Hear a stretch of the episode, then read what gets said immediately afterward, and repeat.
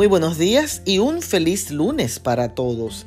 En el libro Hechos de los Apóstoles, el capítulo 20 y el verso 24 leemos, pero de ninguna cosa hago caso, ni estimo preciosa mi vida para mí mismo, con tal que acabe mi carrera con gozo. Este texto me dice claramente que, bueno, yo no puedo vivir la vida del otro, sino solamente la mía. Y nadie puede hacer la tarea que Dios me encomendó a mí personalmente. Así que tenemos que agradecer el hecho de que Dios al crearnos nos dio una serie de dones y habilidades únicas para cumplir la misión que Él nos asignó.